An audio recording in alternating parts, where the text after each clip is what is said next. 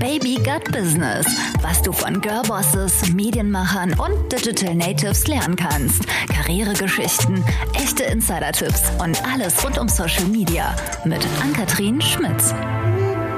Hallo und herzlich willkommen zur allerersten Live-Podcast-Folge von Baby Gut Business, die eigentlich keine war. Also live war sie schon, aber ohne Publikum ähm, entlang der aktuellen Lage. Und ja, was soll ich sagen, Leute?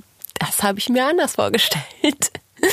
Meine allererste Live-Sendung, sich da äh, durchzuringen zu, hat mich sowieso schon mega viel Überwindung gekostet. Und ich muss euch ganz ehrlich sagen, ich war selbst vor diesem Livestream so aufgeregt. Ihr werdet es hören, wahrscheinlich also äh, man, man soll ja gar nicht auf seine eigenen Schwächen immer so aufmerksam machen, aber ähm, das, das wird euch sicher auffallen, dass ich am Anfang ganz anders ähm, acte und spreche als sonst, weil ich einfach so aufgeregt war, weil ich das überhaupt nicht gewöhnt bin, dass man mich bei so einer Tonaufnahme sieht und weil das ja eigentlich das ist, was ich am Podcasten so cool finde dass man die Leute eben nicht dabei beobachten kann und nach ihrem äußeren Gestiken, Mimik und so weiter beurteilt.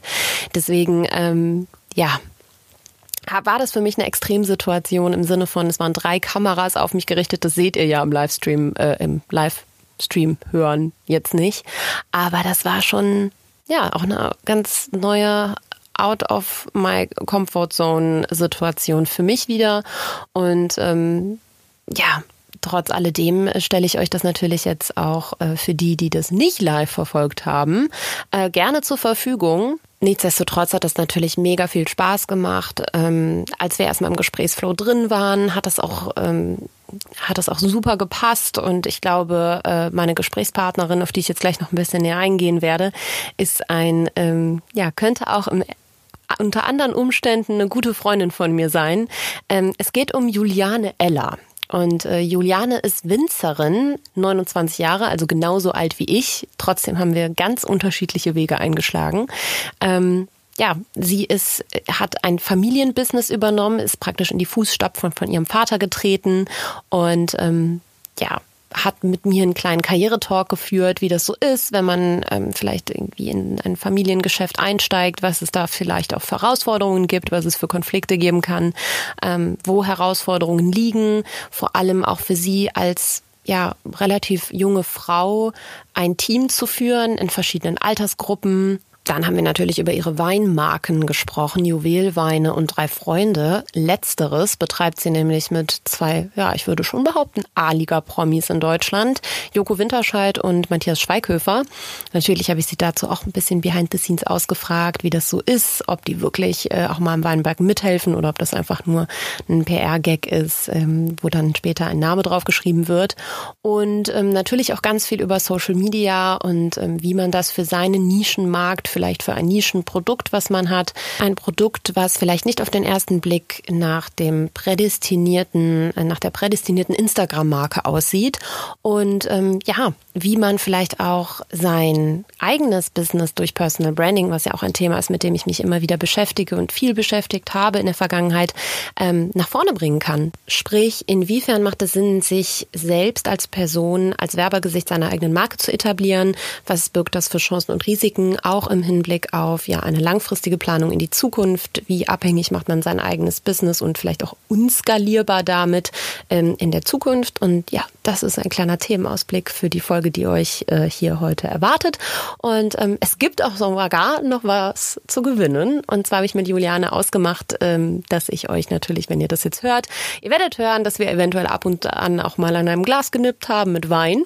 Das ähm, kann ich nicht abstreiten ähm, und möchte euch den natürlich dann auch, wenn ihr Bock drauf bekommen habt, einmal zum Probieren zur Verfügung stellen. Es gibt insgesamt zehn Flaschen von Julianes köstlichem Juwelweine Riesling, den wir auch das komplette Gespräch über getrunken haben, übrigens zu gewinnen.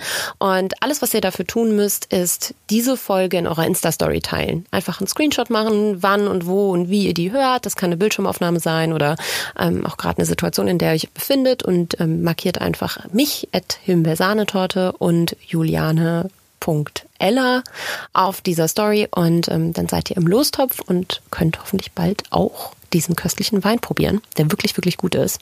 Und jetzt wünsche ich euch ganz viel Spaß bei der Folge. Werbung. Ich habe mir überlegt, ob ich da vielleicht mal so einen Jingle einbaue. Könnt ihr gerne mal feedbacken bei Instagram, ob das ähm, euch helfen würde, den redaktionellen vom werblichen Content zu unterscheiden. Aber auch diese Folge hat einen wunderbaren Werbepartner und zwar ist es diesmal West Wing. Und West Wing ist praktisch in zwei Unternehmen geteilt. Es gibt einmal westwing.de und westwingnow.de. Auf dem einen, äh, das eine ist praktisch so ein Shopping-Club, der ähm, wöchentlich, nahezu täglich neue Angebote raushaut, Shopping-Edits macht, Inspirationen gibt und so weiter und so fort. Und das andere ist der klassische westwing.de Online-Shop, auf dem ihr rund ums Jahr täglich neue Homestyles etc. pp. findet. Wir arbeiten bei Novalanadov schon ewig mit Westwing zusammen und ähm, ja, darf jetzt auch äh, in diesem Podcast für Sie werben. Es gibt einen 30-Euro-Gutschein für euch und zwar auf www.westwing.de slash babygutbusiness.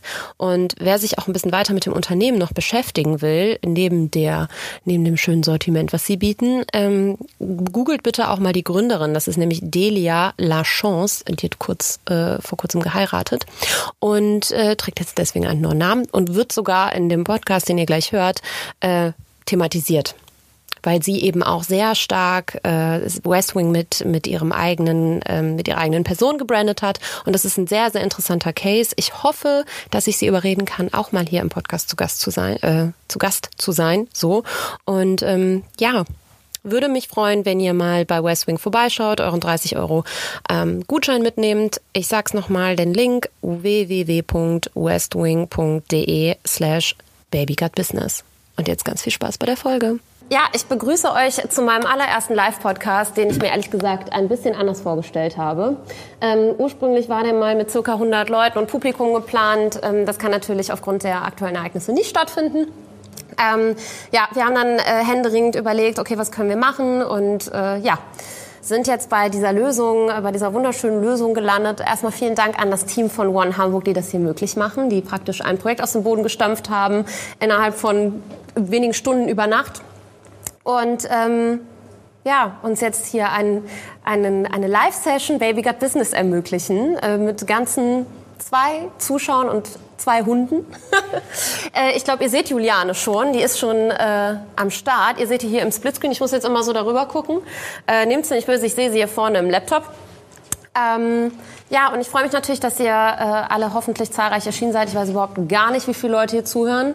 Ähm, der wird natürlich auch später als Podcast auf Spotify und Apple für alle, die jetzt nicht im Livestream mit dabei sind, äh, ganz normal, wie eine ganz normale Folge äh, Baby Gut Business zur Verfügung stehen. Ja, und versteht es bitte so, also wenn ihr jetzt noch keinen Wein äh, zu Hause in der Hand habt, dann würde ich euch tunlichst empfehlen, jetzt einen zu holen. Denn Juliane und ich haben schon beide einen. Juliane, lass mal anstoßen. Cheerio! ähm, ja, also es geht grundsätzlich natürlich erstmal darum, dass wir irgendwie alle einen entspannten, coolen Abend haben. Alle, die jetzt gerade zu Hause sitzen, irgendwie sich vielleicht ein bisschen abgeholt fühlen, ein bisschen weniger alleine. Äh, wie gesagt, ich sitze hier auch alleine in meinem Studio und äh, Juliane sitzt alleine zu Hause. Aber äh, Juliane, ich steige jetzt direkt einfach mal ein. Ähm, Leg los. Allererste Frage aus gegebenem Anlass. Ich habe so ein bisschen das Gefühl, also ich beobachte ja meinen eigenen Weinkonsum. Äh, du als Winzerin so die letzten drei, vier Tage, seit ich im Homeoffice bin. Und äh, ja, gehen die Weinverkäufe bei euch eigentlich schon nach oben? Also bei mir gehört es mittlerweile wirklich jetzt jeden Abend zum Standardprogramm. Sehr gut, Anni. Genau das möchte ich auch nochmal ein Shoutout an alle. Bleibt zu Hause, stopft euren Kühlschrank voll mit guten Pullen, Biene und dann ist die Welt schon gleich in Ordnung. Nee, aber also wir haben ja verschiedene Vertriebskanäle und ähm, Gastronomie und so merken wir halt jetzt die Einbrüche und Export äh, merken wir auch die Einbrüche extrem. Deshalb online kommt jetzt so langsam, dass äh, manche einfach äh, doch online bei uns direkt bestellen oder bei unseren Online-Vertriebspartnern. Ähm, aber ich äh, hoffe doch, dass da noch so ein kleiner Schwung kommt, ähm, weil wir auch einfach zu Hause sein müssen und äh, was gibt's da Besseres? Definitiv. Ähm, Juliane, normalerweise liegt vor einer Podcast-Folge Also normalerweise sieht man uns ja sowieso nicht. Das ist ja eine äh, Sache, die ich so sehr am Podcast liebe, dass man die Leute eigentlich mal nicht sehen muss, die die Inhalte verzapfen. Aber ähm, eigentlich würde jetzt vor der Folge für die äh, Leute, die sich das nachträglich anhören, auch ein Intro liegen mit deiner Vorstellung und so weiter. Das müssen wir jetzt natürlich so ein bisschen nachholen. Deswegen magst du einmal sagen, wer du eigentlich bist, was du eigentlich machst, wie alt du bist und ähm, ja, beschreib dich doch mal kurz. Aber klar, ich äh, bin Juliane, ich bin äh, Winzerin aus Rheinhessen, aus dem schönen Alzheim. Wir nennen es auch liebevoll A-Town City. Ähm, ich bin 29 Jahre und äh, bin äh, mit 23 zu Hause eingestiegen ins Weingut. Ähm, das muss ich mal gerade rechnen. Oh Gott, die Zeit rast. Und äh, habe ganz viel auf den Kopf gestellt, habe meine eigene Weinmarke Juwelweine gegründet, die wir auch beide hier schön im Glas haben. Nochmal auch einen schönen Abend. Also Leute, ohne dazwischenreden zu wollen, aber den kann ich empfehlen. Ist ein Riesling, ne? Ich trinke gerade einen Riesling. Ja, Juliane Genau, hat ja. uns freundlicherweise ein paar Flaschen hier für die Aufnahme zur Verfügung gestellt. Ähm, Team ist, ich proste mal ins Off. Äh, Hier trinken alle, natürlich mit äh, unter äh, Einhaltung aller Sicherheits- und Hygienestandards und ähm, immer natürlich zwei Meter Abstand voneinander. Aber okay. Genau. Was hast du denn, wie, wie ist denn so aktuell dein Alltag, um da irgendwie mal so ein bisschen auch entlang der aktuellen Ereignisse einzusteigen? Normalerweise hätte ich dich gefragt, wie sieht so ein normaler Tag, äh, ein Alltag in deinem Leben als Winzerin aus? Ähm, aber der ist wahrscheinlich jetzt auch ein bisschen anders als sonst. Vielleicht klammern wir das Corona-Thema einmal aus, weil davon haben wir, glaube ich, heute genug gehört. Ähm, Genau. Wie sieht denn so, sonst so ein typischer Alltag aus? Was ist, hättest du heute normalerweise äh, in Alzheim so gemacht? Genau, also grundsätzlich gibt's äh, bei meinem Job, es gibt keinen Alltag. Also jeder Tag ist anders, jeder Tag ist neu. Ähm, ich habe nicht so einen typischen Job. Ich bin morgens im Büro, habe meine Mittagspause, gehe abends nach Hause. Ähm, es ist jeder Tag komplett neu. Ähm, natürlich, wir arbeiten mit der Natur. Im Moment äh, sind wir draußen im Weinberg. Deshalb, also wenn man auch die Seite noch mal kurz Corona eingeklammert, ähm, ist es eigentlich für uns wir haben, äh, sind komplett in der Natur, an der frischen Luft. Das ist eigentlich ein ganz netter Arbeitsplatz. Du bist alleine draußen, es kann nichts passieren und du machst halt gerade aktuell deine gängige Arbeit. Das heißt, wir legen den Grundstein für den neuen Jahrgang. Ähm, und ansonsten ist natürlich Aufregung da, ähm, viel Handy, äh, viel äh, E-Mails, weil natürlich alle Kunden und Co. will es allem gerecht werden. Ich äh, bin auch in stetigem Austausch. Wie sieht's aus? Alle sind so ein bisschen äh, hilflos im Moment. Das nimmt im Moment natürlich schon Formen an, wo wir mal gucken müssen, weil keiner weiß, wo es hingeht. Aber grundsätzlich ist es total abwechslungsreich. Ja. Super schön. Ähm, wusstest du schon immer, dass du Winzerin werden wolltest? Also war das so seit der Schule, seit Kindesalter irgendwie dein Wunsch und dein Plan? Oder wie bist du da gelandet am Ende?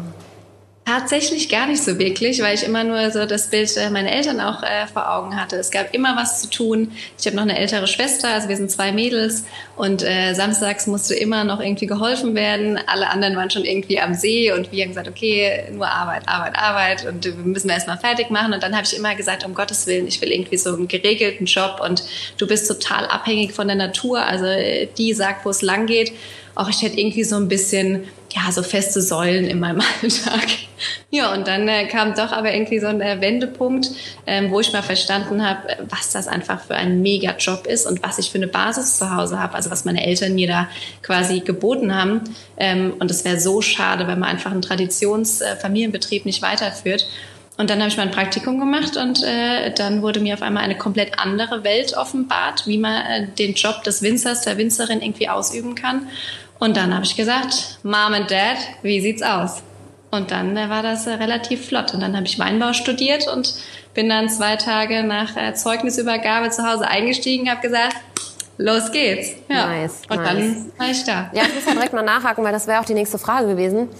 Ähm, wa was muss man denn studieren? Beziehungsweise was gibt es in dem, in dem Fachbereich für Studiengänge? Also du hast ja jetzt gerade schon gesagt, dass du studiert hast.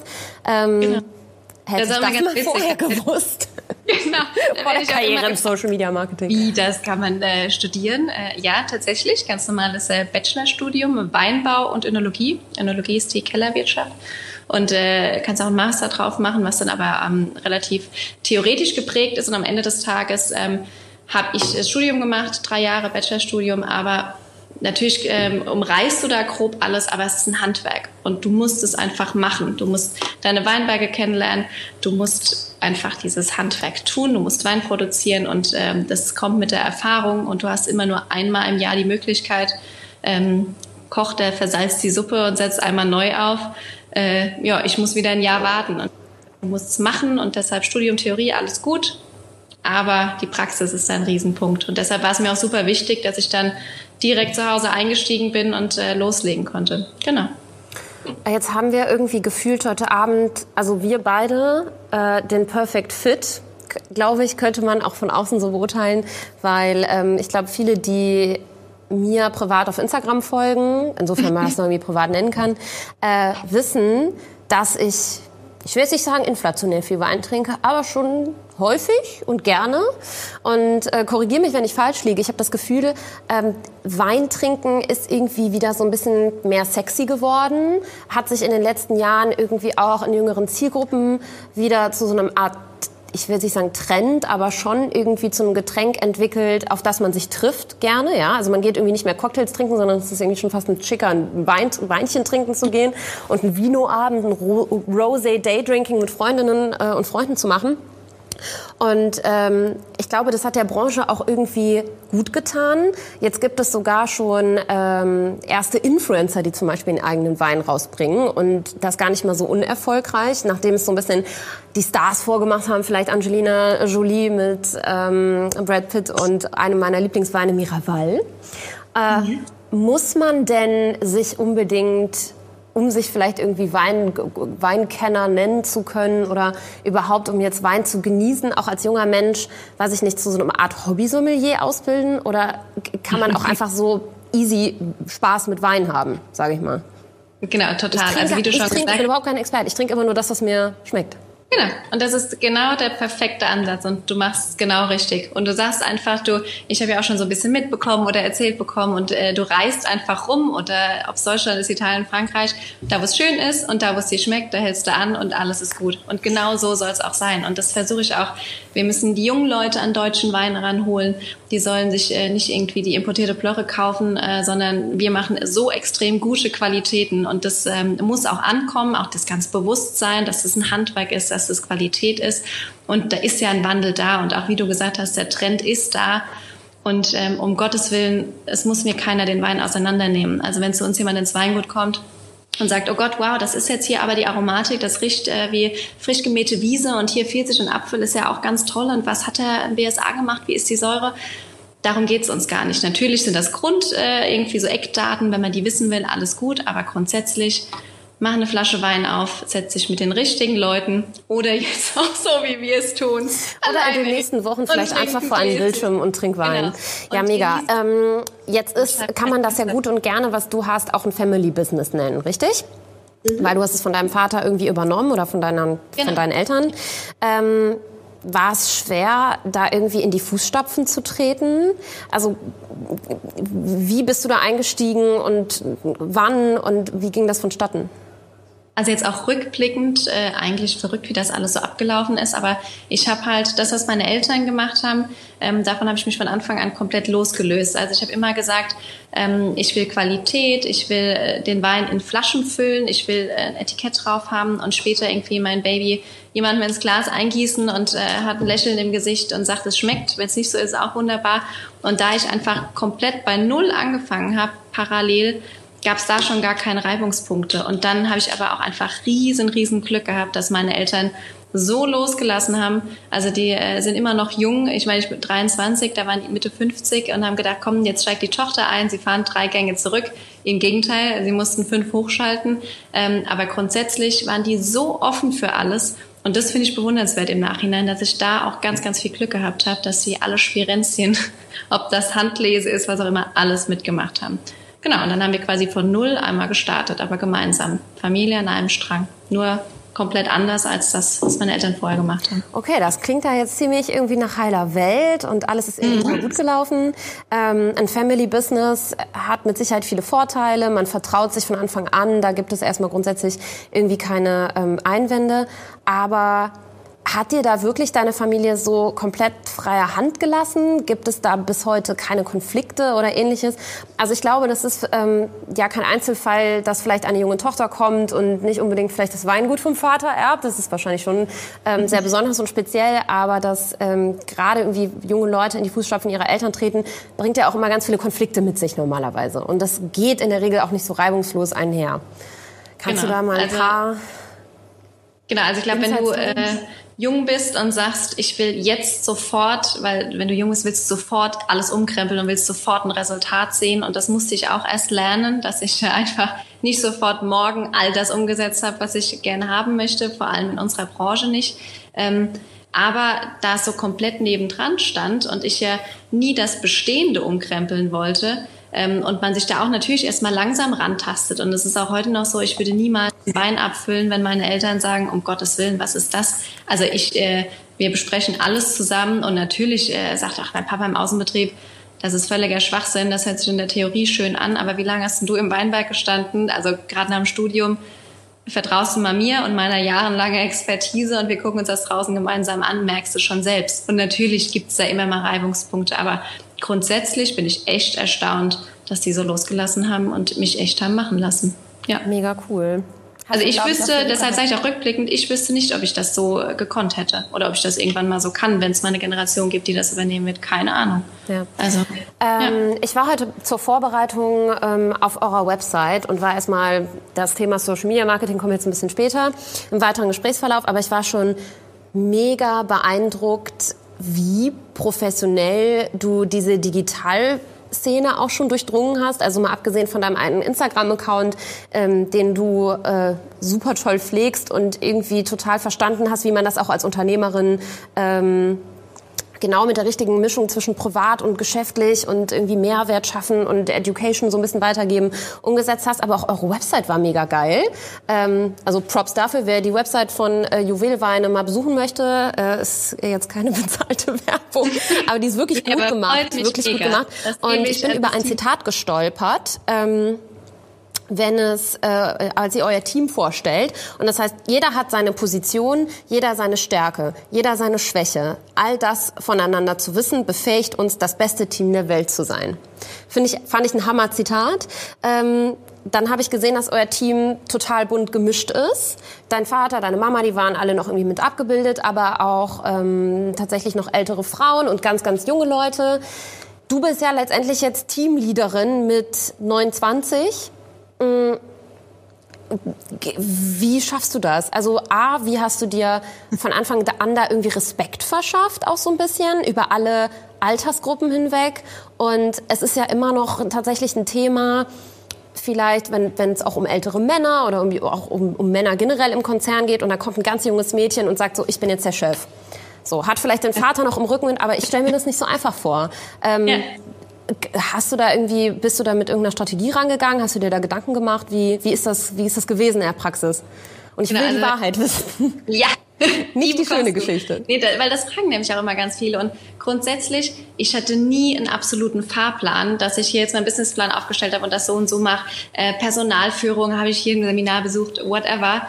Ähm, keine Ahnung. Und ich sage auch immer, ich war ja nie woanders. Ich habe mein eigenes Business aufgebaut und habe ja quasi gemeinsam äh, mit Familie und Mitarbeitern Strukturen geschafft. Ähm, ich würde dich gerne mal einladen, dass du mal kommst und unseren Alltag irgendwie so anguckst und du dann wahrscheinlich denkst, was machen die da? Also Strukturen und Co. Ähm, ich habe das ganz, ganz viel, also ich bin auch so ein Bauchmensch, entscheide einfach ganz viel aus dem Bauch raus und ich glaube, das ist einfach so ein inneres Ding, wie trittst du auf? Und ich glaube, ähm, ich weiß ganz genau, wie wir uns jeden Tag den äh, Hintern aufreißen, was wir wollen, was wir in die Flasche zaubern, was da einfach hinten dran steckt. Und ich glaube, je nachdem, wenn man auch so auftritt, dann verstehen das die Leute äh, dir gegenüber ganz, ganz schnell.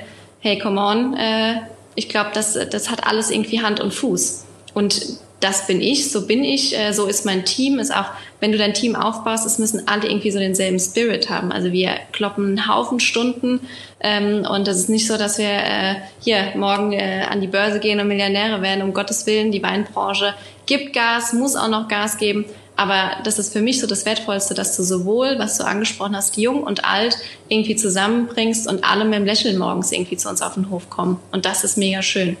Ja. toll. Ähm, ja, auf, auf schlau nennt man das dann halt Modern Female Leadership, ne? Wenn du es Englisch, wenn du der Sache einen englischen Namen gibst, dann klingt es auch gleich nach irgendwie was, ähm, was, nach was Revolutionärem immer so ein bisschen. Aber ich finde, da hast du irgendwie was total Richtiges gesagt. Und das ist ja das, was Frauen auch in Leadership so gut können oft und manchmal sogar besser können. Ähm, einfach Sachen aus dem Bauch und intuitiv gut machen. So. Und, ähm, ja, und ich glaube, man, man wächst auch so mit seinen Aufgaben. Und ähm, Kommunikation ist ein ganz, ganz wichtiges Ding. Offen, ehrliche Kommunikation und auch konstruktiv.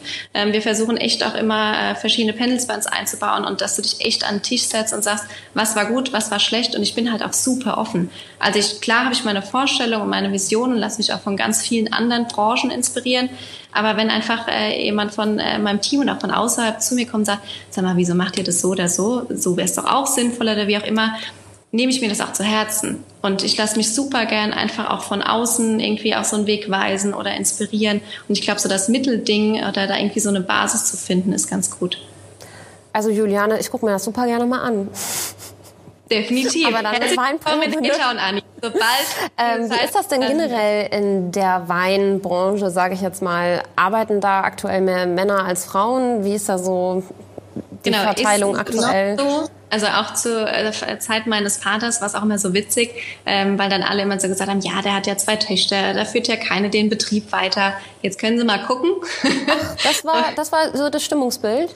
Ja, das war damals so. Und äh, jetzt mittlerweile hat sich das echt schon total gewandelt. Also auch bei selbst bei mir im Studium, ich äh, habe 2010 bis 2013 genau studiert.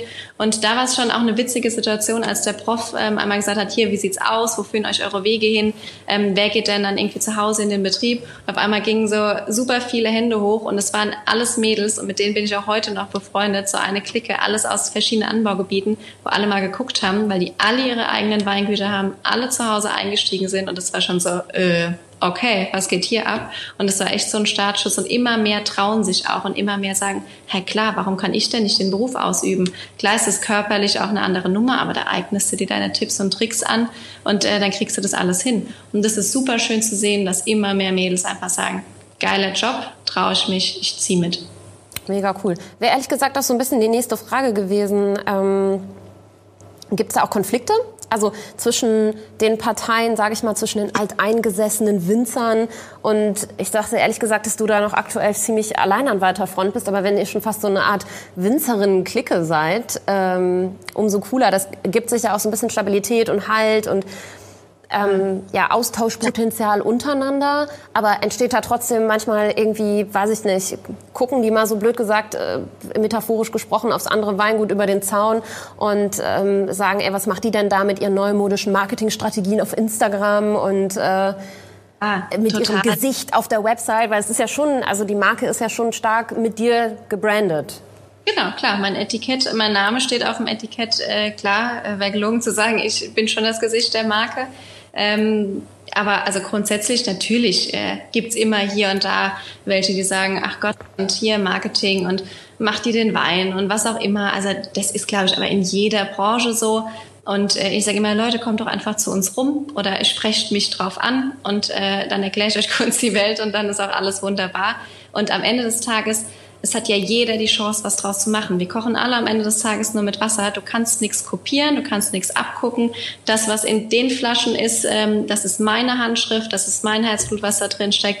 Und dann sage ich immer, come on, macht's doch einfach genauso oder überlegt euch andere Sachen. Why not? Also deshalb, ich bin da komplett grundentspannt. Das kommt auch genauso rüber. Mega coole ja. Einstellung aber auch. Ähm, jetzt arbeitest du ja aber auch auf jeden Fall zu ein Drittel deiner Brands, die du etabliert hast, mit zwei relativ bekannten Männern zusammen. Und zwar mit Matthias Schweighöfer und mit Joko.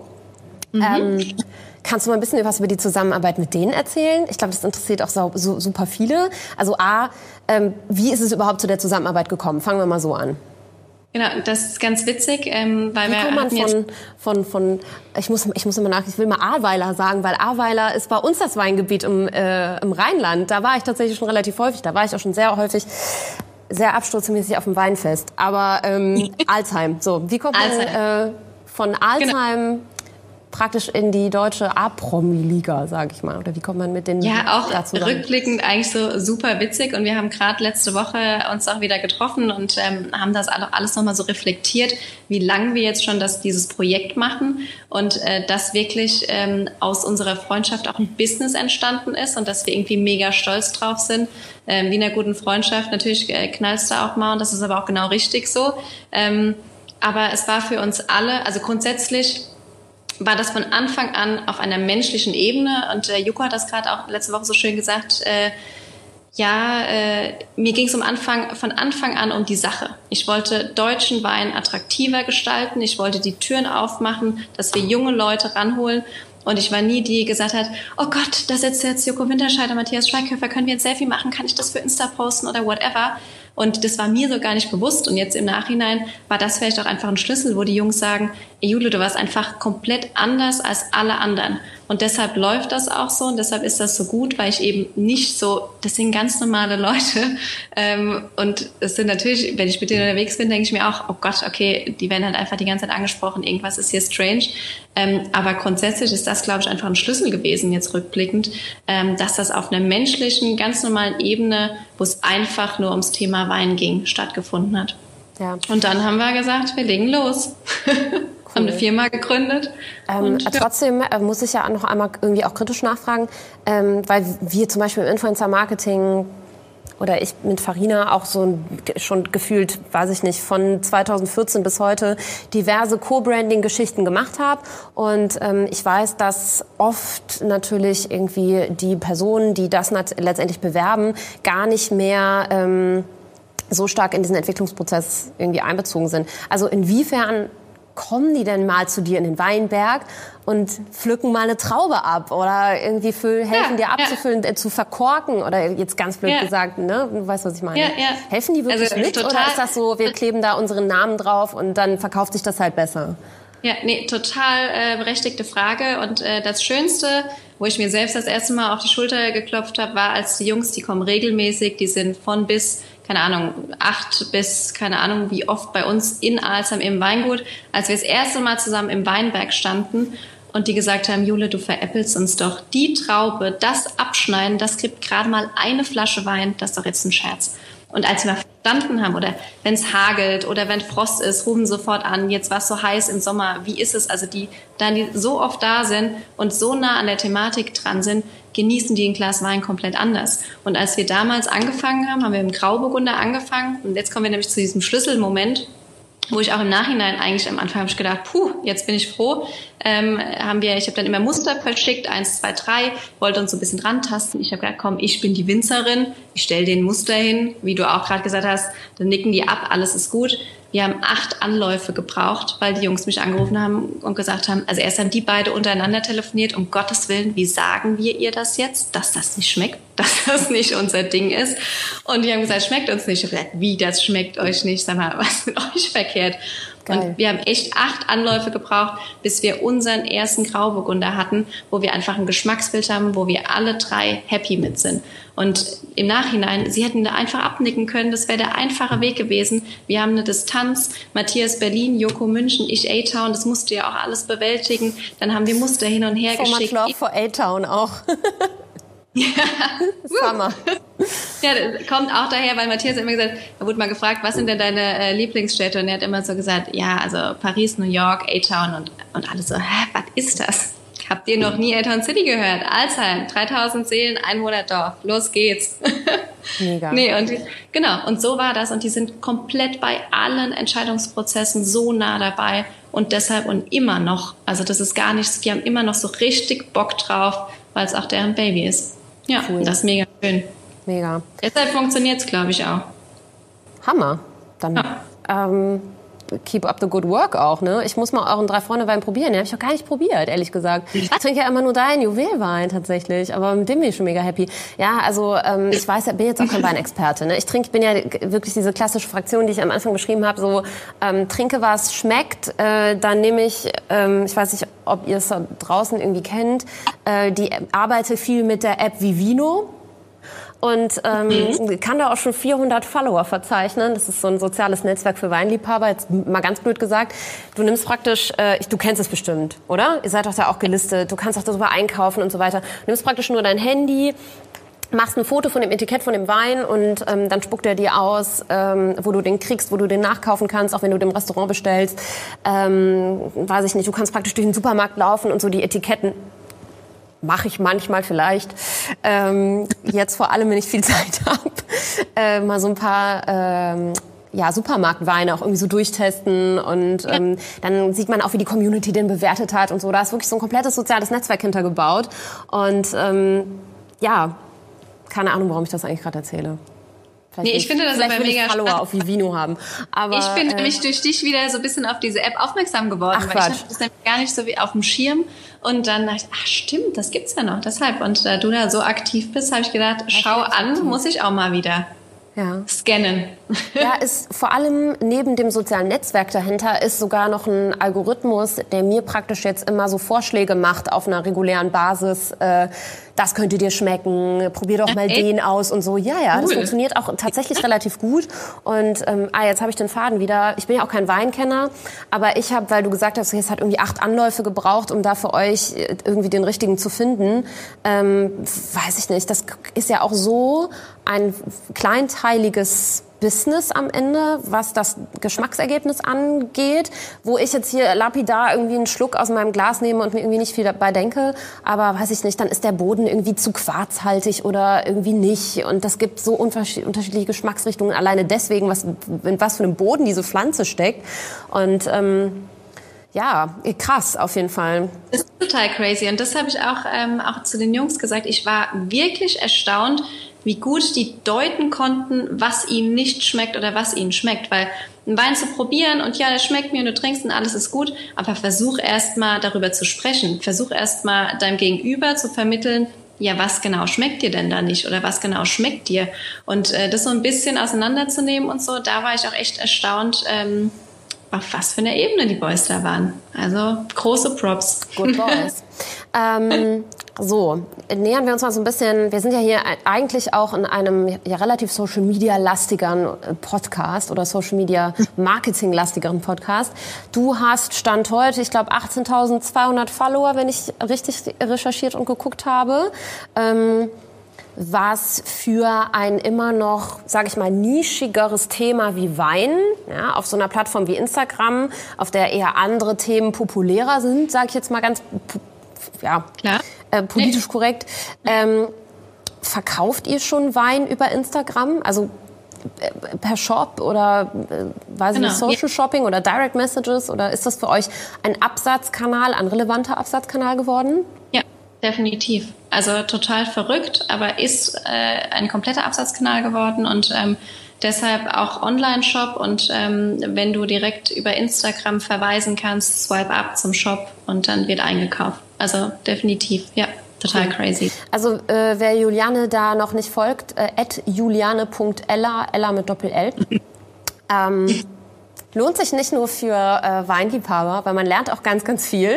Äh, du nimmst die Leute immer irgendwie täglich mit und äh, bist auch so ein kleiner Erklärbär, was diese ganze, äh, was diesen ganzen Fermentierungsprozess und überhaupt den Anbauprozess und so weiter angeht. Ich gucke das ähm, tatsächlich super gerne täglich auch und freue mich immer, wenn du da irgendwie ein Q&A machst oder wirklich durch diesen Weinberg streunst und äh, die Leute irgendwie so richtig Du musst mir aber, wenn ich kurz reingrätsch, die, manche Leute einfach die Augen öffnen, weil du lebst doch echt in deiner kleinen Bubble.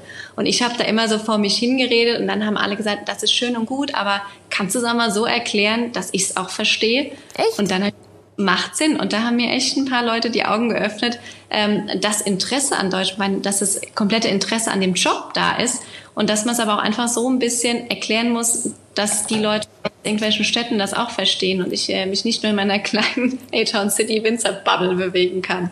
Ja, ähm, das war auch dann gehen wir doch noch mal einen Step zurück. Wie bist denn du damals auf die Idee gekommen, überhaupt mit Instagram anzufangen? Also natürlich einen Account anzulegen und die App irgendwie privat zu nutzen, ist die eine Sache. Aber wann war so der Moment, wo du gedacht hast, okay, ich nutze das jetzt irgendwie auch beruflich, ich nutze das als ähm, ja, Teil unseres Marketingmixes für ähm, unser Weingut oder für Juwelweine, meine eigene Marke? Wann war der Punkt und wenn ja, was hast du dann gemacht? Weil ich glaube, für viele ähm, ist es schwierig, irgendwie bei Instagram so grundsätzlich erstmal den Einstieg zu finden, ein Thema zu finden. Okay, gut, das lag bei dir jetzt auf der Hand, aber auch für, weiß ich nicht, zu Self-Branding-Zwecken äh, Unternehmerinnen und Unternehmer, ähm, die oftmals irgendwie wie die blöd gesagt wie die Ochsen vom Berg sitzen und sagen, okay, wie mache ich denn jetzt den ersten Schritt? Muss ich mir unbedingt die Kamera vors Gesicht halten und so weiter und so fort. Ja. Wie bist du daran gegangen? Ich glaube auch da, also ich hatte auch da nie irgendwie einen Fahrplan, aber ich glaube auch, dass das Thema Zeit wieder ein Riesenpunkt, weil ich glaube, ich habe einfach zu einer gewissen oder zu einer bestimmten Zeit mit dem Ganzen angefangen, wo es noch ein bisschen einfacher war wo äh, es noch nicht so viele gab, allgemein auch in unserer Branche. Ähm, und ich glaube, das ist so ein ganz großer Punkt gewesen, dass ich irgendwie was gemacht habe, wieso, weshalb, warum, kann ich dir nicht mal eine klare Antwort drauf geben. Und ich kann dir auch nicht mal sagen, der 29.04. war der Stichtag, da habe ich für mich entdeckt, das ist jetzt ein Businesszweig, das baue ich aus. Gar nicht, sondern ich habe einfach gemacht. Ich habe einfach das war auch immer mal schleppend, immer so wie ich Lust hatte. Wenn äh, ich mal Lust hatte, mal einen Post zu machen oder Stories habe ich ja auch erst später angefangen, weil das muss man sich auch erst mal trauen, da muss man sich auch erst mal dran gewöhnen, äh, sowas zu machen. Ähm, und dann habe ich aber halt einfach gemerkt, wie groß das Interesse ist. Und dann hat sich das irgendwie, bin ich da so reingeschlittert. Ich kann das selbst gar nicht so wirklich greifen und erklären. Das und heißt, dann so das sagen, ähm, du hast einfach mal, jetzt blöd gesagt, so Trial and Error mäßig, einfach mal eine Story ausprobiert. Ähm, so ein bisschen Gewohnheit da reinbekommen, indem du dich vielleicht auch ein, zwei Mal öfter überwunden hast, da irgendwie den ersten Schritt zu machen und ja. dann vielleicht positives Feedback bekommen hast und dich darin dann bestärkt gefühlt hast und dadurch immer weitergemacht hast. Richtig genau, zusammengefasst? Einfach, genau, weil es einfach so super angenehm war, weil die Leute echt reagiert haben und gesagt, endlich, nehmen uns doch mal mehr mit, zeig uns doch mal was. Ähm, und das war so positiv. Und dann habe ich gesagt, ja, stimmt, klar, kann ich eigentlich machen. Ja. Cool. Also gerade so auch als Tipp ne, für die Leute, die zugucken und irgendwie sich davon vielleicht was abgucken wollen. Ähm, gerade so Nischen-Sachen oder Nischen Branchen wie, weiß ich nicht, natürlich jetzt in dem Fall Wein ähm, ist vielleicht schon was besetzter mittlerweile, aber ähm, die Leute wirklich so ein bisschen mitnehmen, hinter die Kulissen gucken lassen, aber auch nicht immer nur das Produkt in den Vordergrund stellen und zu sagen, hey, wir haben hier vielleicht einen Gin oder wir haben hier vielleicht irgendwie auch einen Wein oder irgendwie eine tolle Spirituose, ähm, sondern vielleicht eher auch so ein bisschen den Prozess darum herum erklären, was das Produkt so besonders macht und was nachher letztendlich auch den Preis rechtfertigt. Denn wir sprechen ja auch bei euch nicht irgendwie über den 3-Euro-Wein aus dem Discounter, sondern du hast es schon mehrmals betont, das ist halt Handwerk. Ne? Genau. Super. Ja. Ähm, das ist halt tatsächlich auch eine Frage, die mir sehr, sehr viele Start-up-Gründer immer stellen, die so eine essentielle Geschichte ähm, innerhalb der Workshops äh, ist, die ich mit, mit Gründern mache, viel und mit Unternehmerinnen und Unternehmern, die halt auch effektiv irgendwie Self-Branding auf sozialen Netzwerken dazu nutzen wollen, um irgendwie ihre Produkte ähm, nach vorne zu bringen. Aber oder die sich überhaupt die Frage stellen, so lohnt sich das für mein Produkt überhaupt? Äh, meine Antwort ist immer so, ja, auf jeden Fall. Ich weiß nicht, wie du das beurteilen würdest. Wein ist vielleicht auf den ersten Blick auch nichts, was man sehr stark visuell über so eine Plattform wie Instagram auf, äh, in erster Instanz irgendwie bewerben würde. Aber du ja. baust da ja schon auch auf deinem Instagram-Kanal eine relativ ästhetische Welt drumherum. Genau, aber das ist auch ein witziger Punkt, weil das hat mein Papa mir zu Beginn immer gesagt, so online und hier Social Media, die Leute kaufen doch nicht einfach einen Wein, wenn sie es sehen. Die müssen doch aus Wein gekommen, die müssen das doch probieren. Das genau. funktioniert nicht. Und äh, da muss ich immer, wie gesagt, vor ein paar Jahren an die Worte meines äh, Papas denken. Und jetzt mittlerweile schlägt er selbst die Hände beim Kopf zusammen. Und es ist einfach Wahnsinn, wie sich dieses Kaufverhalten verändert hat. Und dann bestellen sich die Leute halt mal äh, eins, zwei, drei Fläschchen von jedem mal probieren das zu Hause und wenn es schmeckt, ähm, bestellen sie irgendwie nach. Also die Leute sind einfach offener und probieren halt einfach mal was. Und wenn es nicht schmeckt, dann kochen sie damit oder was auch immer. Ähm, aber das lohnt sich definitiv, äh, dass man da einfach ein bisschen Einblick zeigt in das, was man macht und wie das Produkt entsteht. Ich muss aber noch ein bisschen genauer nachfragen. Ähm, wenn du hier sagst, du hattest jetzt nicht irgendwie eine konkrete Strategie und so weiter, sondern bist da auch so ein bisschen mit Bauchgefühl rangegangen. Ähm, was sind, wie überlegst du denn den Themen? Also ich glaube, jeder, der selbst Leute, die das privat nutzen, ähm, kommen, glaube ich, relativ schnell dahinter, dass wenn man das täglich, so eine Plattform wie Instagram täglich überall seine Oberflächen, so nennt man das dann auf schlau, wenn es irgendwie darum geht, jeden Tag einen Post abzusetzen, sich eine kreative Story zu überlegen, dann im besten Fall noch ein IGTV pro Woche zu machen und ähm, on top dann irgendwie, weiß ich nicht, einmal im Monat live zu gehen und dann noch was zu erzählen die meisten scheitern an der Regelmäßigkeit und mhm. ähm, an der Themenauswahl. Also die meisten denken, sie haben in ihrem Alltag rund um ihr Produkt gar nicht so viel zu erzählen, dass es so viele Themen gibt, um die man so viele Stories und Social Media Content am Ende irgendwie bauen kann. Ähm, hast ja. du da eine Art blöd gefragt, Redaktionsplan? Schreibst du dir Themen auf? Kommt das Feedback aus deiner Community? Wie gehst du da ran? Was kannst du für genau. Tipps geben für Leute, die genau. Also sich vielleicht schwer tun? Ja, grundsätzlich ist das äh, definitiv auch mit Arbeit verbunden. Also es ist nicht so, dass ich mal hier kurz eine Story mache oder einen Post mache und das einfach so mal nebenbei mache. Na klar, musst du dir überlegen, was will ich irgendwie so als Thema machen. Und klar, setzen wir uns dann hin und schreiben echt so ein bisschen auf, was willst du machen. Und selbst auch bei mir, weil du gerade das Thema Regelmäßigkeit ansprichst. Normalerweise äh, müsste man das noch, glaube ich, viel, viel mehr machen. Aber in meinem Job jetzt, ich habe einfach so viele Bereiche, die ich irgendwie abdecken muss. Ähm, und das ist nur einer davon. Und dann ist es schon so, dass man auch abends, das sehen die Leute ja auch nie, ähm, mein Tag endet nicht irgendwie um 18 Uhr, sondern ähm, ich sitze ganz oft abends noch ähm, einfach da und schreibe mir halt einfach Gedanken runter. Lass mich von Leuten inspirieren, ähm, treffe mich mit ganz vielen Leuten aus anderen Branchen, saug da ganz, ganz viel auf. ich glänze wie eine Speckschwarte, ich sehe das jetzt erst. Hätte mir mal auch einer sagen können. Die zwei ja. Gäste, die da sitzen. Was Wo soll's? Deswegen mag ich ja Mensch. eigentlich äh, das Podcasten selber, weil man mich nie also sieht. Aber hey, komm, egal. Denk dir noch mal nach. Ja, Siehste, du auch, auch, du auch. Genau. Was soll der Geiz? So. Ja, könnte man, nee. ja. Da kommt schon, da kommt schon das aus dem Off, hält mir jemand einen Zettel hoch, ob wir nicht ein bisschen Wein hier verlosen sollen. Könnten wir machen. Nee, Julian, jetzt, sorry, jetzt habe ich dich total unterbrochen. Nee, alles gut. Wir sind bei Diese, Redaktionsplan und wie findet man Themen für, für, sein, für sein Produkt und für seine Person überhaupt? So. Genau. Nee, einfach nur das, was ich gerade gesagt habe. Ich lasse mich einfach branchenübergreifend inspirieren. Ich äh, saug immer äh, super viel von äh, Leuten auf, die man irgendwie so trifft. Also bin ich auch so super offen und super interessiert. Und dann äh, überlegt man sich halt einfach, was könnte interessant sein. Und auch diese QAs, äh, da kommen ja so viele Antworten, wo ich mir auch gedacht habe, okay, als ich das erste Mal gemacht habe, verrückt, dass da echt so viele auch so detailliert fragen und auch gute Fragen stellen und da nicht irgendein Mist kommt, sondern wirklich gute und auch durchdachte Fragen kommen, wo ich gedacht habe, mega cool, klar, bau einfach irgendwas drumherum. Okay, ja. dann sage ich mal, grundsätzlich können wir festhalten, ähm, man muss das Rad nicht neu erfinden. Ne? Man kann auch ein bisschen rumgucken und schauen, wie machen das vielleicht andere Leute in meinen Branchen schon. Ähm, sich da vielleicht Themen abgucken, schauen, ja. wie behandeln die die Themen, ähm, in welcher Frequenz posten die überhaupt und was hat das so für einen Impact. Und dann natürlich der Punkt Community. Ne? Was kommt aus, als Feedback aus der Community, was stellen die für Fragen und ähm, inwiefern kann ich das für meine Inhalte aufgreifen. Genau, ne? ja. Perfekt ähm, zusammen. Ja. Der Profi ich unter muss immer einmal zusammenfassen, damit ja. natürlich die Learnings auch so ein bisschen ähm, ja. deutlicher werden. Auch das ist mir immer ganz wichtig bei dem Podcast. Ähm, so, du bist Unternehmerin. Ähm, du stehst als Person auch sehr im Vordergrund deiner Marke. Das haben wir auch schon angesprochen. Wenn ihr auf juwelweine.de geht, dann seht ihr auch als allererstes ein wunderschönes Porträt äh, von Juliane. Das heißt, du bist schon irgendwie auch Dreh- und Angelpunkt deiner eigenen Brand, die du da geschaffen hast. Ähm, machst natürlich auch, wie wir gerade schon besprochen haben, irgendwie Stories auf einem ich will es jetzt nicht auf äh, professionellem Influencer-Niveau nennen, das ist schon einfach immer so ein viel zu negativ äh, behaftetes Wort, leider Gottes, ähm, aber wirklich auf Creator-Niveau, sage ich mal, wirklich mit, mit kaum noch Scheu vor der Kamera und irgendwie, ich habe das hier gerade im, im, ähm, im Backoffice mitbekommen, wie dann auch Anweisungen gegeben wurde, wer jetzt noch irgendwas hochlädt auf deinem Account und so weiter, super cool. Ähm, bist du dafür schon mal auch irgendwie belächelt worden?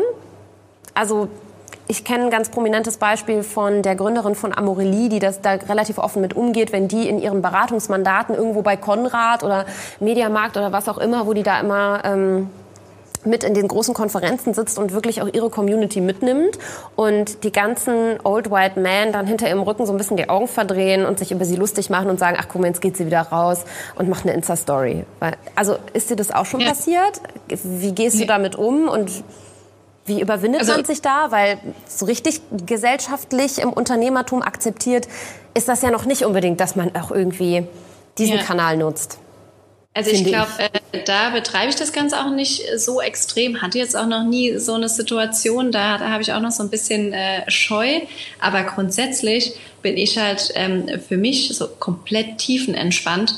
Und am Ende des Tages funktioniert's ja. Und wenn die anderen dann mich belächeln, dann sollen sie mich doch belächeln. Also ich äh, sehe am Ende des Tages, äh, was für ein Feedback kommt, wie was funktioniert. Und dann mache ich das auch. Und dann können die anderen können das äh, machen oder auch nicht machen oder mich belächeln oder nicht belächeln. Also das, da bin ich wirklich komplett tiefenentspannt. Also deshalb. Findest du das wichtig, dass das mehr Frauen machen vielleicht auch, um da irgendwie mit gutem Beispiel voranzugehen, um anderen Frauen irgendwie die Scheu zu nehmen, sich selber, also es geht ja gar nicht unbedingt darum, sich irgendwie in den Mittelpunkt zu stellen, um Gottes Willen, ja. das, da bin ich ja auch überhaupt gar kein Fan von, aber irgendwie vielleicht die Sache oder irgendwie ein größeres Thema, über das man spricht, eine Bühne zu geben oder eben auch, weiß ich nicht, das äh, relativ gewinnbringend äh, für sein Unternehmen zu nutzen. Ist das was, ja, was du klar. wichtig findest? Total. Und ich finde auch gerade, dass man auch, äh, wie gesagt, auch dieses äh, Frauenthema, ähm, äh, warum soll das irgendwie auch separiert voneinander äh, betrachtet werden? Ob das jetzt Männlein oder Weiblein macht. Grundsätzlich muss man gewissen Themen eine Bühne geben und muss zu gewissen Sachen einfach Stellung beziehen. Und äh, wenn man dann diese Reichweite äh, nicht nutzt, die man hat, naja, total doof. Also warum nicht? Und natürlich, äh, auch ich sage in unserem Business, alle Ladies, aber auch alle Jungwinzer. Ich will mich da gar nicht so äh, komplett hier feministisch, nur Frauen, sondern alle jungen Leute, die Bock haben, die sollen mitziehen und da passiert ja auch ganz, ganz viel und es kann nicht genug Gas geben für den deutschen Wein und gerade über diese Social Media äh, Geschichten, wo man einfach die jungen Leute abholt, mittlerweile auch ältere. Ich glaube auch da ähm, äh, als meine Mutter sich Insta anlegen wollte, habe ich kurz geschluckt. Aber auch die kann man abholen und äh, die gucken sich ja auch an am Ende des Tages. Also deshalb erschließt sich ja wieder der Kreis. Ja, ähm, auf jeden Fall gehe ich total all in. Ich weiß auch, dass du eigentlich diese ganzen, den ganzen Begriff Feminismus gar nicht gerne magst. äh, Arbeitstitel dieser Podcast-Folge war mal relativ feministisch. Ich habe ihn nochmal abgeändert, damit du auch cool damit bist. Ähm, aber das Thema haben wir jetzt auch gleich äh, durchgekaut. Ja. Eine letzte Frage.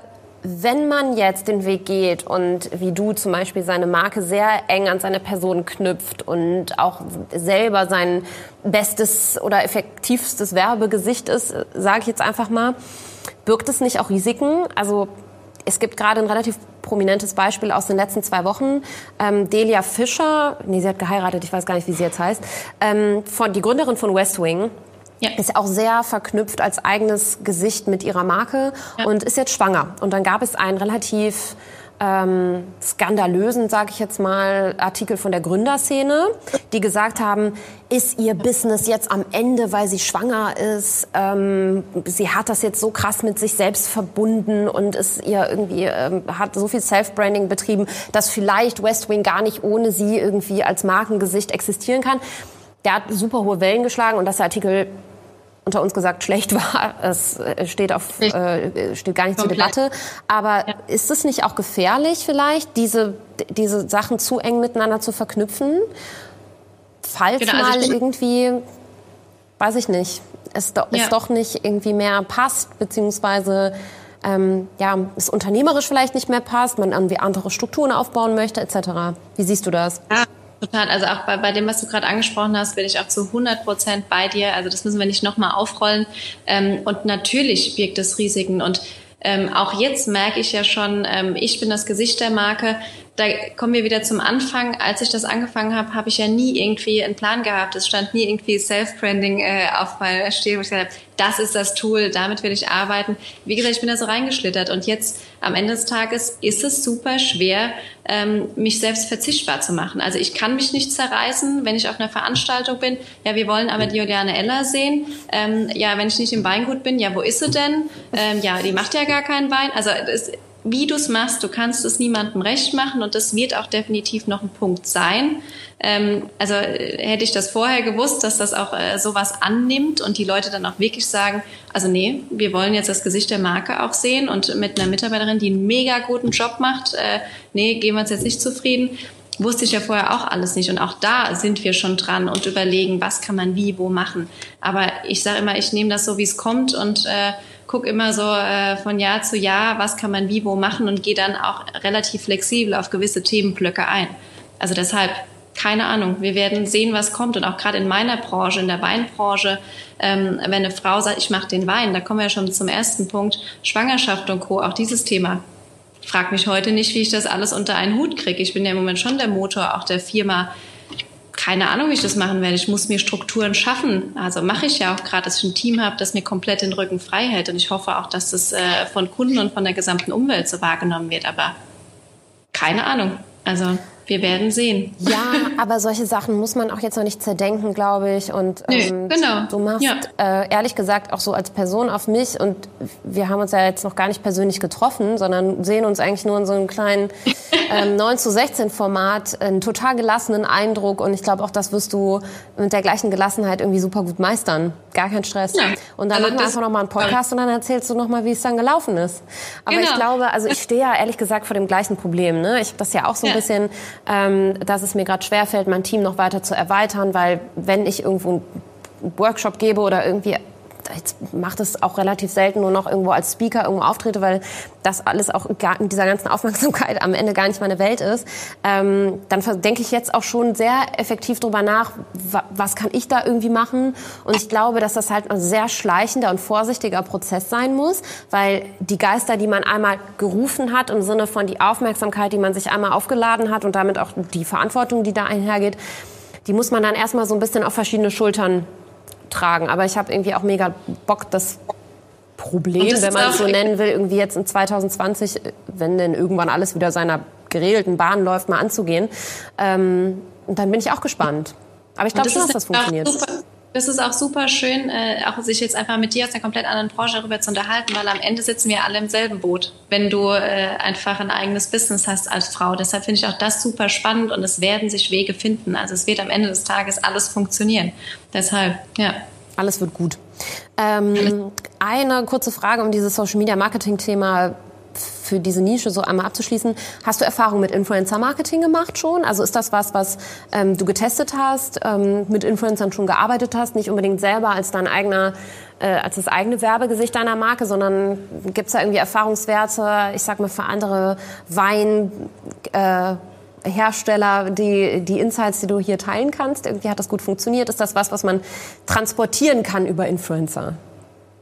Ich glaube, es ist relativ schwierig. Also ich glaube in unserer Branche, also ich habe damit auch noch äh, nicht so wirklich äh, viel Erfahrung und ich glaube, es ist einfach ein ganz schwieriges Thema, wo wir ja auch dran sind, ähm, dass man Wein ist Alkohol, Droge, wie auch immer, völliger Schwachsinn. Wein ist das, Schluck, ne? Ja, nee, weil das ist auch das, woran ich äh, total arbeite, an dem Bild des Weines. Wir reden hier nicht von schieße einen in den Kopf und hier healthy Lifestyle und whatever, passt nicht, sondern das ist ein absolutes Kulturgut. Wir reden hier von einem Genussmittel, gutes Essen, guter Wein. Also deshalb ist es, glaube ich, weil es so eine kleine Nische ist, echt schwierig, da auch Partner zu finden, die das verstehen, was wir machen und das auch nach außen transportieren. Weil es halt nicht so einfach ist, wie jetzt einfach mal, hier habe ich ein Oberteil, alles cool, sondern das Produkt, was wir haben, ist dann ja. doch ein bisschen spezieller. Ja. Deshalb, da bin ich auch noch nicht so 100 Prozent dahinter gekommen, beschäftige mich natürlich aber auch mit dem Thema und ich glaube, dass man da ganz gezielt äh, sich irgendwie Partner aussuchen muss, die das einfach verstehen. Cool. Ähm, ich glaube, da haben wir auf jeden Fall noch mal Offside ein bisschen was zu quatschen, wenn okay. ich mal zu dir komme. Gar nicht unbedingt irgendwie mit mir, sondern ähm, da gibt es bestimmt Veranstaltungen, Mittel und Wege, wie ich das irgendwie mit unterstützen kann, weil ich habe irgendwie mega Bock drauf. ist für mich auch so eine Herzensgeschichte. Jeder weiß, ich trinke halt sau gern Wein. Genau, ähm, ich gesagt, aber so pers eine persönliche aber Anekdote an der Stelle. Ähm, ich teile dann auch immer ja gerne entweder über die Vivino-App oder auch mal bei Instagram, welchen Wein ich gerade irgendwie so trinke und ähm, habe dann öfter schon mal irgendwie einen Screenshot gepostet oder einen Wein, den ich irgendwie gut fand im Restaurant. Und ich glaube echt, dass unsere Gesellschaft doch da auch noch sehr preissensibel ist, wenn man jetzt nicht unbedingt der krasse Genusstrinker ist und sich total ja, äh, ja als das Hobby-Sommelier, blöd gesagt, irgendwie selbst versteht. Und ich habe irgendwie letztens mal so einen kleinen, nicht mal, habe ich aus einer Lust und Laune heraus gemacht. Ich habe eine Bolognese gekocht und eigentlich trinke ich auch schon immer mal ein Schlückchen Rotwein, wenn ich abends koche. um bei der Wahrheit zu bleiben. Und ähm, habe dann irgendwie aus Lust und Laune habe ich irgendwie ein Foto gemacht von dem, von dem Wein, den ich dann irgendwie da auch mit verkocht habe, so ein bisschen. Das war nichts Dolles, das war einfach so ein ganz klassischer, ähm, gut, gut mittelpreisiger Rewe-Wein. Und äh, habe dann geschrieben, ey, wenn ihr mal Bock auf einen richtig guten Wein aus dem Rewe habt, so nichts Kompliziertes, ich kann den empfehlen. Und ich schwöre dir, ich werde seitdem täglich in Stories markiert, wo die Leute diesen Wein trinken und mich drauf markieren und sagen, ey, danke für die Empfehlung, der schmeckt Hammer, super Preis-Leistung, alles toll, guck mal, ich habe mir jetzt den Wein geholt und so. Und ich denke mir so, krass. Also da hat das irgendwie total funktioniert. Natürlich auch so mit dem Hinweis drauf, ey, ihr könnt eben schnell irgendwie in den Rewe gehen. Es ist eine einfache Verfügbarkeitskette ja. oder Wertschöpfungskette, da irgendwie eben zum Supermarkt zu gehen und sich den zu holen, schon klar.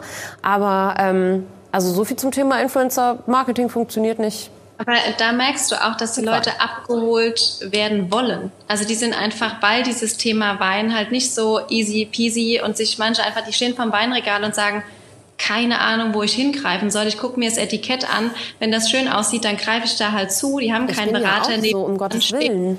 Genau. Und deshalb sind die Leute halt mega abgeholt und die sind auch super dankbar. Das ist auch immer das Feedback, was ich bekomme. Die sagen, oh Mensch, und das habe ich gemacht und er schmeckt tatsächlich. Also unsere Geschmacksbilder sind ähnlich. Vielen Dank für den Tipp, weil die Leute einfach dankbar sind, dass sie abgeholt wurden und diese Entscheidung an diesem Riesenregal einfach abgenommen wurde und leichter gemacht wurde. Ja. So funktioniert äh, Marketing generell am Ende des Tages. Ne? Ja. Äh, ich habe noch zwei letzte Fragen, Juliane. Ein bisschen epischerer Natur, sage ich mal so. Ich bin gespannt. Diepere Abschlussfragen. Ähm, magst du noch dein wichtigstes berufliches Learning mit uns teilen? Das finde ich gerade bei Unternehmerinnen, die noch so jung sind, irgendwie immer super spannend. Was war so ein Aha-Moment in deiner Karriere, blöd gesagt, wo du jetzt sagst, ey, das würde ich entweder meinem jüngeren Ich vielleicht gerne er erzählen ähm, oder das erspart jetzt vielleicht den Leuten da draußen einen Fehler? Ich glaube einfach Geduld. Also ich glaube, es bringt nichts, mit dem Kopf durch die Wand zu rennen und zu sagen, äh, morgen muss ich das und das haben. Und ich äh, kontaktiere jetzt die und ich will mit äh, Brechen und Biegen, will ich das jetzt haben. Ich glaube, das macht gar keinen Sinn. Ich glaube, wenn du langfristig denkst und auch langfristig Partnerschaften aufbaust und da irgendwie ähm, mit Bedacht, mit Menschenverstand rangehst, hat das langfristig viel, viel mehr Effekt, als wenn ich mit irgendwas durch die Wand will und Ellenbogen und dann funktioniert's nicht. Cool. Und wenn du rückblickend eine Sache anders machen könntest, was wäre das? Gibt es überhaupt was? Mm, bis jetzt noch nicht tatsächlich. Ähm, bis jetzt äh, bin ich äh, super dankbar für das, äh, was so passiert ist. Ähm, aber ich bin mal gespannt, wenn dann irgendwann eine Zeit kommt, wenn wir das, das Thema wieder haben, das Gesicht der Marke, du willst dich verzichtbarer machen. Ich will irgendwann mal auch bisschen runterschrauben. Mein Arbeitspensum, was ich jetzt so an den Tag lege, will ich äh, die nächsten 20 Jahre jetzt nicht so krass durchführen. Also ich will einfach ein bisschen runterschrauben, will aber, dass die Firmen trotzdem laufen. Und das ist so das, äh, wo ich die größte Herausforderung sehe oder mal gespannt bin, wie dass sich das alles so einpendelt, ähm, dass man auch einfach mal irgendwie drei Gänge runterschalten kann und trotzdem noch alles läuft. Cool. Juliane, Punktlandung 22 Uhr. Ich glaube, ich habe noch nie ein Interview so gut terminiert. Äh, also, wir sind ein super Team. und ich muss dir ganz ehrlich sagen, ich hatte so ein bisschen Respekt vor der Situation, weil du bist die erste Person, die ich nicht persönlich getroffen habe. Und ich finde, wenn jemand neben dir auf der Couch sitzt und so weiter, dann ergibt das schon nochmal einen anderen Vibe. Und äh, super viele Leute, mit denen ich im Vorfeld darüber gesprochen habe, haben auch gesagt, ey yo, pff, keine Ahnung, ob das dann so cool wird wie alle anderen Podcasts von dir, weil die Person Person ist halt nicht da haptisch. Also es gibt nicht diesen ja. Eye-Contact-Moment und dass da irgendwie was entsteht. Aber also entweder war es der Wein oder wir viben einfach gut, aber das hat doch mega gut geklappt. Und ich, glaub, ich bin total froh, dass du dabei warst. Und vielen ja. Dank, dass du dich auch diesem Pilotprojekt, ich weiß, dass du auch so ein bisschen aufgeregt warst, gestellt hast im Vorfeld Klar, und gesagt hast, hey, wir machen das jetzt in so einem awkwarden Livestream. Ja. Scheiß drauf. Und das hat mich mega gefreut, auch äh, wie gesagt nochmal zu sagen, dass ich mega traurig war, dass wir uns jetzt nicht persönlich, das holen wir aber nach. Das, Machen das wir im Sommer, wenn alles vorbei ist. genau, bin ich überzeugt und äh, bin auch äh, jetzt total überrascht. Jetzt ist auf einmal schon eine Stunde rum. Wir haben das hier alles gemacht, was äh, das Team alles so aus dem Boden gestampft hat die letzten Tage. Ich glaube, das muss alles mal sacken und jetzt ist das irgendwie schon vorbei und zwar mega schön. Ja. Also vielen, vielen und jetzt Dank. entlassen wir äh, alle, ich gucke immer so awkward auf den Boden, weil normalerweise, wenn ich sowas aufnehme, dann gucke ich irgendwo hin und konzentriere mich nicht auf irgendeine Kamera. Aber ja, vielen Dank. Ich weiß überhaupt nicht, ob irgendwer zugeguckt hat. Ich hoffe, wenigstens meine Freunde haben zugeguckt. Zwei Leute waren auch noch im Raum. Ähm, ich hoffe, dass ihr irgendwie alle was mitgenommen habt aus dem Gespräch. Es wird natürlich, wie ich eingangs gesagt habe, auch nachher zur Verfügung gestellt. Jetzt macht euch bitte eine Pulle Wein auf. Ähm, trinkt die Sorgen weg im Zweifel und in ein paar Wochen ist das hier alles vorbei. Juliane, okay. vielen Dank nochmal und ähm, ich ja, habe dir ganz zu danken. Danke, dass ich dabei sein dürfte. Mach's gut. Mach's gut. Danke, tschüss. Lust auf mehr Infos zum Podcast, hilfreiche Links oder mehr zum heutigen Gesprächspartner? Dann ab auf akaschmitz.com. Daily Updates gibt's bei Instagram unter Baby Got Business. See you next time.